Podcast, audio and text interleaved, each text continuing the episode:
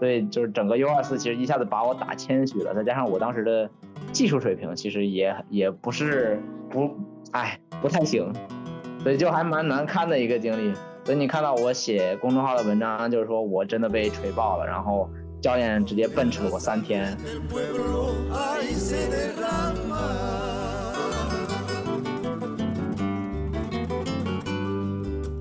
对，第二个是啥来着？第二个是为什么北京非凡的发展不如上海啊？这个就像我刚刚提到，其实运营一家俱乐部是一件，就是它是一个很耗心力的事儿嘛。总体对比这样数量来说，就是北京真的很少。就上海，你其实你光说的话，就发现有很多飞盘相关的营地呀，飞盘相关的训练呀。但是到北京的话，就目前的话只有两个。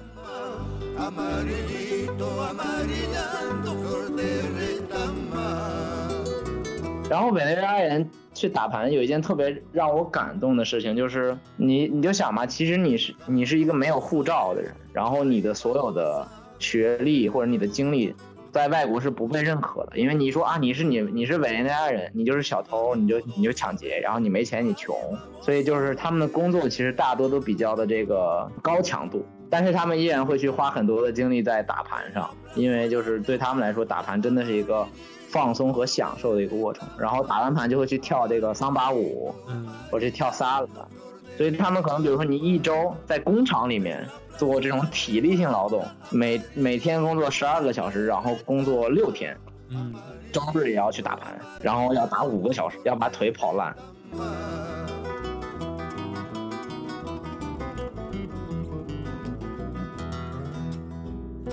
各位听众，大家好啊！欢迎收听新一期的盘圈小店节目。我们今天邀请到的嘉宾呢，是一位远在秘鲁的盘友王鹏鹏。北京的朋友呢，可能对他更熟悉一些，场上大家都叫他鹏鹏。最近一年呢，他在环球旅行，然后因为疫情呢，被困在秘鲁。所以来，鹏鹏，你先介绍一下你自己和你的飞盘经历吧。好的，大家好，我是王鹏鹏，然后可以叫我鹏鹏或者屁屁。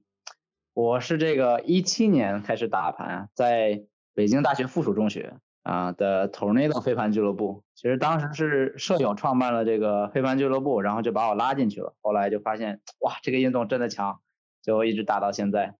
然后我其实之前做过统计的话，我打盘的第二年、第三年，一共是打过可能三四十场比赛的样子。这样算下来，就是平均每三周、四周的周末就会有一整个周末投入在比赛上。然后我估计这样的投入其实会一直持续下去，因为飞盘这个运动，不论是从就是它本身的趣味性，还是说和我职业的有一些相关性，还有就是说它，我特别看好它未来的发展，所以我觉得大概会一直就整个人粘在飞盘运动上吧。好，一开始呢，我跟你接触呢是在。一九年的时候，北京的夏联，然后呢，紧接着夏联后面就是一个北京青年邀请赛，然后我对那个印象，我对那个比赛的印象其实挺深的，因为第第一呢是我第二天睡过了，我弟儿给我打好几个电话，然后第二个呢是我记得那个比赛好像是你一个人办的，而且我个人感觉是完全不输一些城市 Open，我觉得这个事儿其实并不是一件容易的事儿。来说一下这个吧，可以。我当时办比赛，其实念头还蛮复杂的。就是我简单来讲，可以分成公立和私立两个目的吧。先说公立，就是其实我当时觉得北京飞盘的发展，就是特别是学生这一代不是很好，因为我当时是在给三个学校吧，好像做着教练，然后去教他们。我就觉得，哎，这就是今年这一届学生为什么这么差呀？就是打的很不行。然后他们也没有经常性的去出去打比赛，这个就跟我当时在学校打飞盘的时候那种氛围特别不一样，所以我就说我能不能做点什么，让北京就是上去一点。我最开始的想法是以那个我们那一届的毕业生组的一个队伍陶罐头的名义去办一个北京的常规性的训练，就是专业性和这个强度稍微上去一点，然后我去给做一个规划，然后。我其实计划都写好了，但是发现自己只会在北京待上可能两三个月就要去环球了，所以性价比上来说不是很划算。然后这事儿就算了，嗯，但又觉得还有三三两三个月呢，就不能啥也不干。我当时就说，北京其实也没有就是就北京作为这样一个城市，它其实 比赛对吧？首都啊，就是比赛的数量其实还蛮少的，就是可能 Open 的话只有一个北京碗，然后平时会有一个夏季联赛就没了，然后这俩都是还都是坤格办。那我就说我能不能办一个就是面向可能年轻人更多一点的这个一个比赛？因为北京碗呢其实竞技强度挺高的，嗯，就每年都是大哥和互挖这个互锤。所以我就办一个，说我能不能办一个面向幺二零或者说幺二四的，然后全国青少年的一个比赛。这个其实，其实你觉得说就是办比赛的难度比较高，我就没有这个感觉，因为我在我当时在探月学院工作的话，我本身的这个工作就是去组织活动，还有组织营地，所以办比赛其实就是分内工作，就没觉得有什么。然后就办这个比赛，这个这是这个公立的目的，私立的目的其实是我觉得飞盘其实是一个未来发展，就是这个很不错、很有潜力的一个就是 industry 一个领域。嗯，然后我就想着说，我能不能我有什么办法能够刷刷简历，营造一下个人品牌，对吧？所以我会写一些这个飞盘相关的公众号，然后我会积极的去做教练。那我觉得其实办一个比赛，甚至说能把这个比赛就是。常规性的办下去，这是一个非常厉害的 title，嗯，所以我就办了这样一个精英赛，然后结果第二年大家就办起了北京 Open，就挺好，因为我自己肯定是办不了第二届，我在旅游嘛。嗯，那你到时候回北京还会再办吗？我觉得回北京的话，我可能就去搞那个常规性的强度的训练了。哦，因为这个其实才是我的初衷嘛，就是办比赛不是初衷。然后你刚才提到说飞盘教练是吧？然后我我看你公众号里有一篇文章写，我想打飞盘了，里面有写你在 Tornado 和 Ultimates Artemis 当教练的一些一些事儿。我有两个问题啊，就第一个是你觉得就是运营一家俱乐部或者是带从零开始带一个飞盘队里比较困难的事儿是什么？这是第一个问题。第二个问题是为什么北京飞盘的发展不如上海？啊，呃，好的。先说第一个吧，就是运营一个俱乐部里面最难的事儿，我其实觉得是把学生留下来。嗯，然后就是他一个学生留不留下来，其实取决于很多事情，但主要来说就是会不会获得个人相关的利益，他不论是学分啊，或者快乐呀，或者说身体健康啊什么的。然后这个事情对每个人来说是不一样的，所以我做教练的时候，其实要尝试去了解每个人，然后想办法这个诱惑他留下来。嗯哼，所以可能比如说我举个例子啊，更我当时是都是在高中带学校嘛，呃带那个带训练嘛，所以我举个例子啊，其实最头疼的一种人是他特别想去上大学，特别想上特别好的大学，然后所以他的时间其实是很很很有限的，他要刷各种简历，要去刷各种标化，那其实这个时候我就会更倾向于去给到他一些管理性的工作，那他到时候说就哎，我当时在飞盘俱乐部，对吧？我管这个管那个。有还有人打飞盘就觉得，哎，这个运动很新，然后很骚，那你就教多教他一些骚的东西，比如你教他花式飞盘，你教他 dry hammer、dry scuba，什么胯下接盘、转身接盘，然后他就会觉得，哎，很有意思。或者你带他一起录一些视频，发发朋友圈。所以这其实是一个蛮耗心力的事情，因为你要在训练外面去了解这个学生，然后还要把这些事情和本身训练的专业性去结合起来。所以这是蛮难的一个事情，嗯，对，第二个是啥来着？第二个是为什么北京非凡的发展不如上海？啊，这个就像我刚刚提到，其实运营一家俱乐部是一件特别耗心力，然后需要一些专业性的引导技能的事儿，就是它是一个很耗心力的事儿嘛。嗯，所以我觉得单靠学生发起，然后学生运营的这种俱乐部，它是注定。做不长久的，一定要有学校官方的大力支持，或者说有这种以飞盘相关为的职业为生的人去支持。嗯，然后总体对比这样数量来说，就是北京真的很少。就上海，你其实你光说的话，就发现有很多飞盘相关的营地呀，飞盘相关的训练呀。但是到北京的话，就目前的话只有两个，一个就是。我们常规性的会有 pick up 和夏季联赛，这个是张坤坤哥搞的，嗯，然后还有一个就是这个其实是可能最近两年才出来的是那个迪卡侬要去做专业性的飞盘队，然后有这个 D Fly 在里面，然后所以我觉得整整体来讲，北京的飞盘发展不如上海的话，就是这些个人和组织上的差异。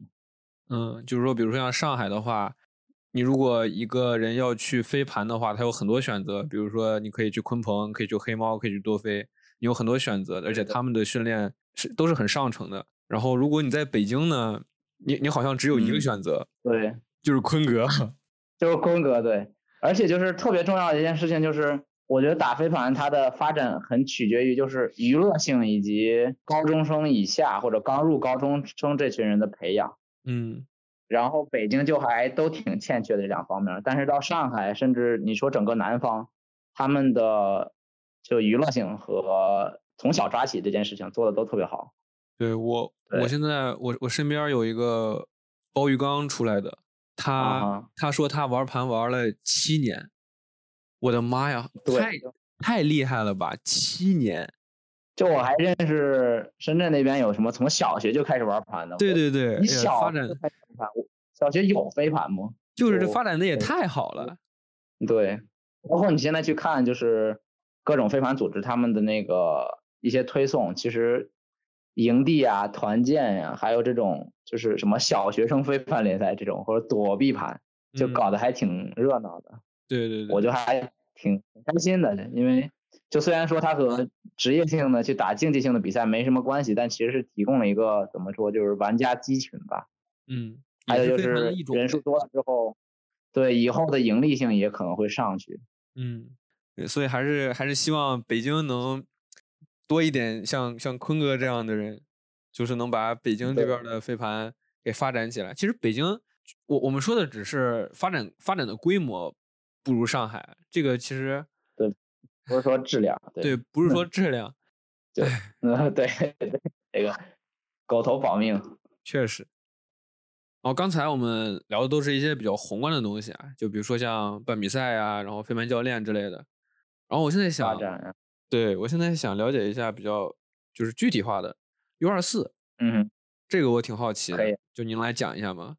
好，好，好，U 二四的话，那我就按时间线捋一下吧。好的，其实最开始就是选拔嘛，选拔它其实国内有好几个点可以选拔，然后时间也有一些不一样。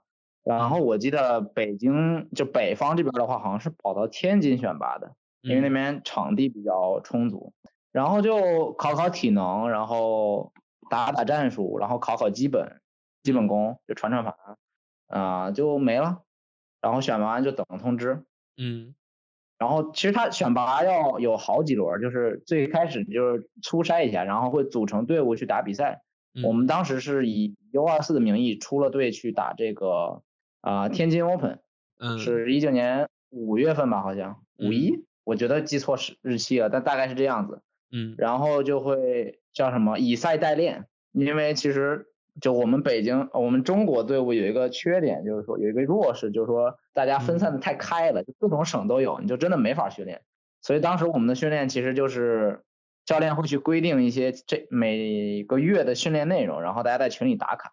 我记得最开，我记得当时印象最深的就是每天要做这个燃脂训练，然后要跑五 K，每天每天跑五 K。每天跑五 K，跑完五 K 做燃脂训练。我靠！然后，然后要做传盘训练，然后每周要有几次，比如说什么大跨步传盘，要传一千个，就各种姿势三四百，然后合起来也可能每天要传个两小时。嗯。然后去打卡，然后这样子训练完之后呢，再去打这个天津赛，然后教练会去看你的表现，以及看你的改变呀什么的。所以会去给你记录，哎，你的失误有多少？你的你适合打什么位置？啊，你的传盘怎么样？你的你的这个场上的判断怎么样？然后基于这个，我们才确定的这个正式名单。嗯。然后，但特别可惜的一件事就是，去打 U 二四这个比赛还蛮贵的，就就什么报名费啊、机票啊、住宿啊，然后集训啊，算下来可能要一万多，不到两万的样子。这个其实对。对，就其实对玩玩飞盘的来说，还也也是个大负担。就是我们当时有一个说法，就是说飞盘其实是有钱人才玩得起的。虽然就虽然虽然这个就很不好，但是我觉得就还蛮蛮事实，就是你接触飞盘，大多就是国际学校的学生，大多，嗯，如果然后就是去打比赛的话，你想就是周末跑到别的城市打个比赛，住酒店，然后再坐车回来，也不怎么旅游，每每个比赛三千块钱，嗯，啊，我其实打比赛的，我其实上学和刚工作的第一年打比赛就已经耗干了我所有的工资，嗯，就还蛮难的。所以当时去打幺二四，对我个人来说是一个特别艰难的决定，因为我已经经济独立了，然后就为了去打幺二四还欠了不少钱。嗯哼，对，但是我觉得整体的经历上算下来，其实特别的宝贵吧，特别值这个价钱。嗯，因为，哎，这要怎么说？现在我接下来我主要就讲一下打比赛的经历吧。可以啊，当时是我自告奋勇当了这个 U 二四。混合队的精神队长，嗯，然后去打这个比赛。其实，在国内的话，虽然我们也会去填这个精神评分表，然后也要这个要求精神评分，但大家都不会特别较真儿，然后也不会特别去细究这个，因为中国人嘛，就和和气气的，没有特别多的这种锋芒啊。但你到国际比赛上，真的就是大家就揪的还蛮死的，嗯，然后你的行为举止要特别好。我我记得当时特别。有意思的一件事情是，大家老给我们这个团队交流打分打低，说我们在 sideline 老吵架，所以我然后后来一问就是说，哎，是我们这个就是中文的这个交流风格就是这样，嗯，然后还有就是大家都会习惯性在场上吼一下，什么什么，对吧？然后所以每次比赛我都会提前，我都就每次比赛前我们两个精神队长，就是我和另外一个女生，都要去提前找到对方的精神队长和他们聊一下。然后我们就会跟他说啊，这这个不是我们在吵架啊，我们就这样。哦，所以就是整体上来说还是蛮新的一个经历，因为在国内比赛的话，他可能没有这么揪细节，这么正规。嗯，还有就是你会发现说，真的就是对你这个飞盘规则的理解挑战还蛮高的。然后你就会发现，在打国际比赛的时候，大家的这个文化差异啊，就导致对你。对飞盘规则的理解要特别的高，然后还有就是飞盘精神，所以对我当时，我当时我特别特别愧疚的说，我其实不是一个很负责任、很合格的一个精神队长，嗯，因为就我觉得我的准备就是按照国内的水平来看，哎，就是啊很 OK 了，就是不会出什么岔子了，但是到国际上，大家真的仔细去揪的时候，就会发现还是很很多不足。所以就是整个 U 二四其实一下子把我打谦虚了，再加上我当时的技术水平其实也也不是不哎不太行，嗯，所以就还蛮难堪的一个经历。所以你看到我写公众号的文章，就是说我真的被锤爆了，然后教练直接奔驰了我三天，就哎每次想都还蛮羞愧，但是又真的觉得很值这个经历。然后我打完 U 二四回到国内的时候啊，我就不去。打我就是打打盘的风格一下子变了，就不会去争风头了，不会去抢着控盘了，然后不会去传这个风险很高的盘了，嗯，因为你真的在打这个，你在这什么带着中国队这个名头去打比赛的时候，你一个 dump 失误了，一个正手失误了，真的就是或者你一接盘摔了个 hammer，真的就是特别丢脸，然后特别让人愤怒的一件事。嗯，你之前打盘是个什么风格？我之前打完风格就觉得，哎，我还蛮稳的，然后我还找机会能力很强，所以就会传很多穿透盘啊，或者说过头盘啊，嗯，然后就是跑动特别的积极，就老要盘，就还蛮讨厌的，我觉得。就你你是 handle 呗？对。哦，嘎但就你你就想吧，我当时是在给三个学校当教练，我就觉得，哎，我的这个战术意识非常 OK。嗯。所以就老要盘，然后去想去组织这个进攻。这个其实怎么讲，主要是当时确实需要我去做这件事情，因为你带新生打的时候，你确实得做这件事情。对，但是在但是你换到国际赛场上就需要稳一点。对，换到一个竞技性比赛里面，你这样就很讨厌。嗯，然后就就拉垮了。然后特别有意思的一件事情是我回到国内之后，我去打这个，当时去打了大连 Open。我在那个队里，我就我我就 U 二四被打懵了嘛。我就在这个队里的时候，我就只传短距离的正手反手，然后不拽 hack，然后也不打穿透盘。嗯，然后防守的时候就尽百分百的全力。之前就是防守的话，我特别喜欢去 poach，然后去想办法去勒这个盘。后来觉得，这个你现在就一听就觉得还蛮还蛮傻的，因为就完全没有必要。你其实好好的贴上去防守的话，就什么都有。然后当时就有一些神经刀，然后偶尔有几个 hand block，因为就真的就是你整个人 hundred percent concentration 在里面，就是完全的集中自己的注意力，真的是很不一样的感觉。就是去这样的稳去打一个比赛，然后我就拿了这个队里的这个 MVP。嗯，我就觉得还蛮令人兴奋的，因为你要去单看数据的话，没什么 sky，没什么 layout，没什么传长传。就是很稳的一个一个传盘，然后就能拿到一个 MVP，这个对我当时的冲击力还蛮大，所以我觉得是的，是的，这个就是 U U 二四带给我整体的一个最大的收获吧，就是让我变得谦虚起来了，特别好，特别好的故事。另外我插一句啊，就是如果对这一部分感兴趣的朋友，可以去红的公众号 PP 的娱乐公司，就有一篇专门是写这个的，我当时就觉得写的特别好。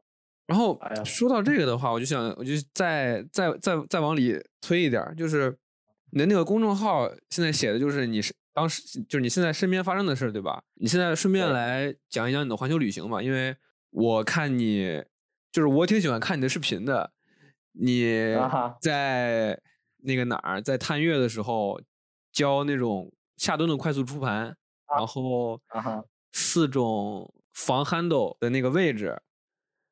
然后你在那个英国录录的那个什么，录的那个降低盘速，啊哈，对。然后我想问一下，你现在环球旅行和飞盘的一些故事。好的，好的。我环球的话，就我尽量去每个国家都去嘛。嗯。然后我现在在南美的话，其实南美这边，你想的话，就是哥伦比亚打盘真的很猛，对吧？世界前几。嗯。我当时是怀着这样一个期待啊，来到南美。所以有带两个盘，带一双足球鞋，嗯，然后我发现其实智利、秘鲁、委内瑞拉他们打盘都还挺猛的，嗯，所以我在本地的时候就会去，就是在脸书上你去直接直接输入就 Ultimate Frisbee，然后你就能看到本地有没有训练。当时是我是在智利圣地亚哥和秘鲁的这个首都利马打过盘，然后南美这边就是特别有意思的一件事情，就是他们这边的飞盘文化和国内的完全不一样。嗯，南美这边就更注重享受一些，然后竞技的话打的也更猛一些，就是上身体，身体接触很多吗？对，身体接触还蛮多的。但是其实换到女生这边，就是女生的身体接触特别多，就我老被女生撞。女生猛啊，女生猛，特别猛。就是这边整个南美的女性其实会特别自信和独立，然后她们就会有很多女 handle，然后要盘要的特别凶。然后打的也特别猛，跑的也特别快，嗯，这是跟国内很不一样的一个经历。那边玩盘玩的人多吗？不多，就主要还是两南美的话，主要还是两个国家在玩盘，就是这个哥伦比亚和委内瑞拉。然后其实委内瑞拉是本来是整个南美最猛的这个国家，他们其实从一九九八年就开始有飞盘，就开始打飞盘了，嗯。办赛事的话，他们的年度赛事可能会有三十多个队伍来参加，这么多，就真的很大。对，但是呢，后来就这个政治和经济比较完蛋，现在就是大家就委内瑞拉就没什么人了，所以就完全没人打飞盘了。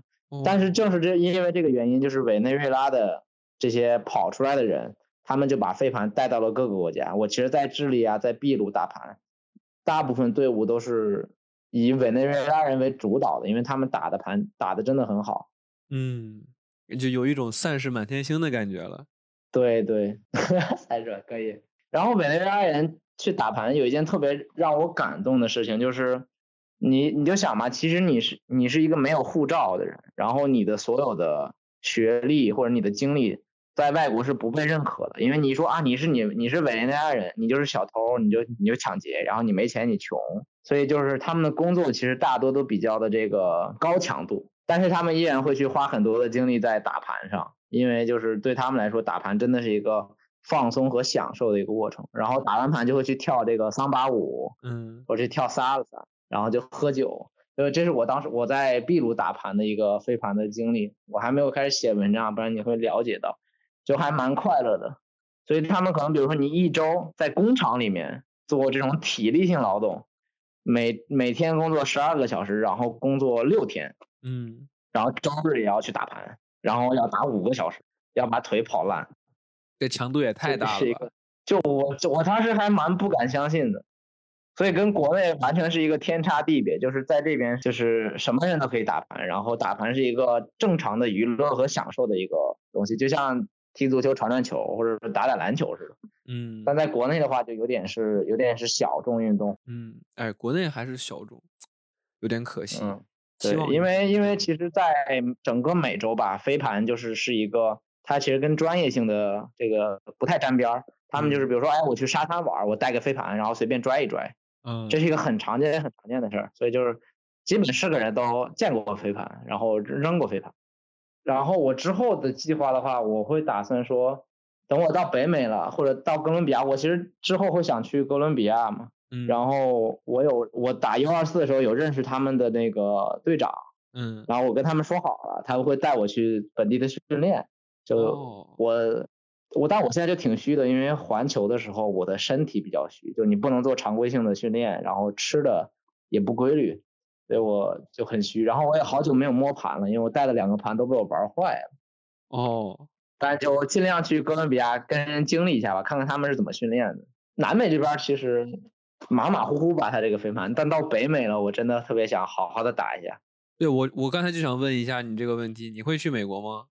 现在其实不太确定啊，因为就是中美的这个政治关系有点紧张，然后就是这个他们那边的这个抗疫措施有点不堪入眼。是的，是的。对，然后所以我不太确定，一个是去美国安全不安全，第二个是那个签证官会不会对我这个这个给我好脸色让我进去。我换个问法吧，就是北美的话，你想去哪儿？因为我刚才想问美国的话，就是因为美国有 AUDL 嘛，就是我想知道，我想问一下，你会去？那块看一下吗，就是不管是去看比赛，还是如果可以的话去交流。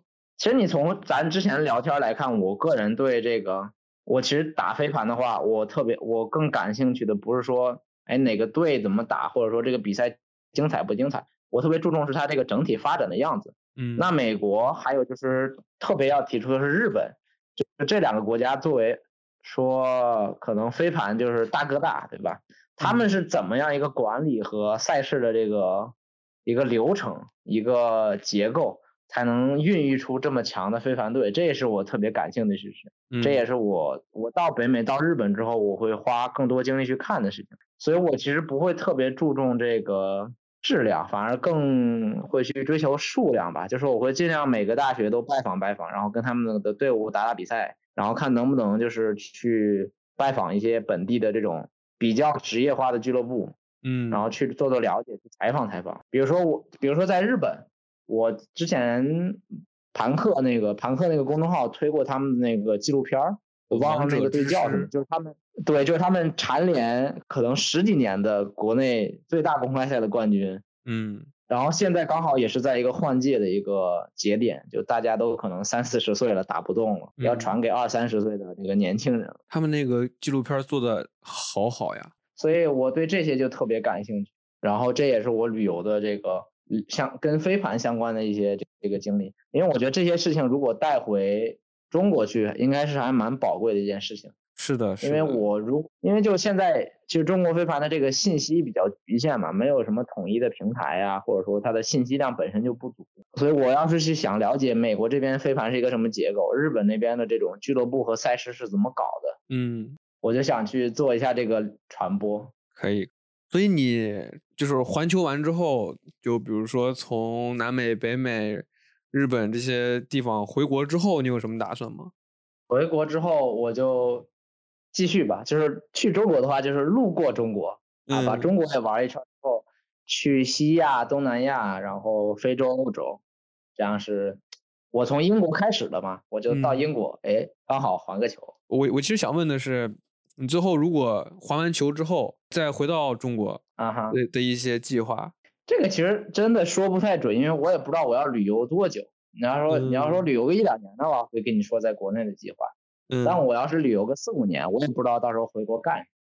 就太远了是吧？暂时还看不见。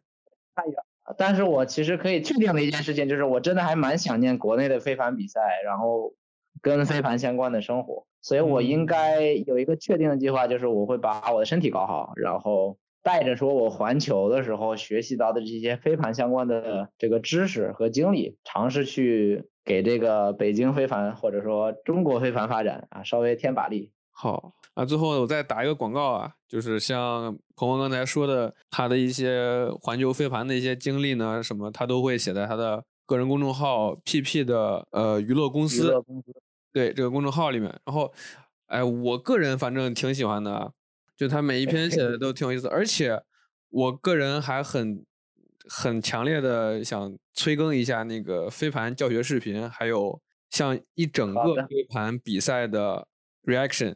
可以可以，因为国内好像没有做那种整场比赛的呃复盘那种东西。因为你你做了一个大洋环大洋洲那个比赛，中国打打哪儿啊？打菲律宾啊啊啊！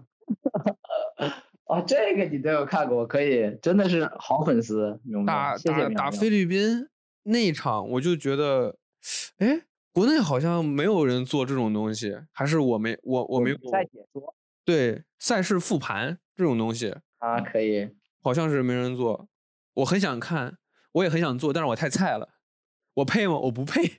可以，我懂了。这样，苗苗，我邀请你和我一起做下一期好，我们到时候开个会议，然后打开个视频，然后一块去解说，也可以，可以。那那我们就这么愉快的，哟，今天还定了另一件事哦，可以可以啊，可以。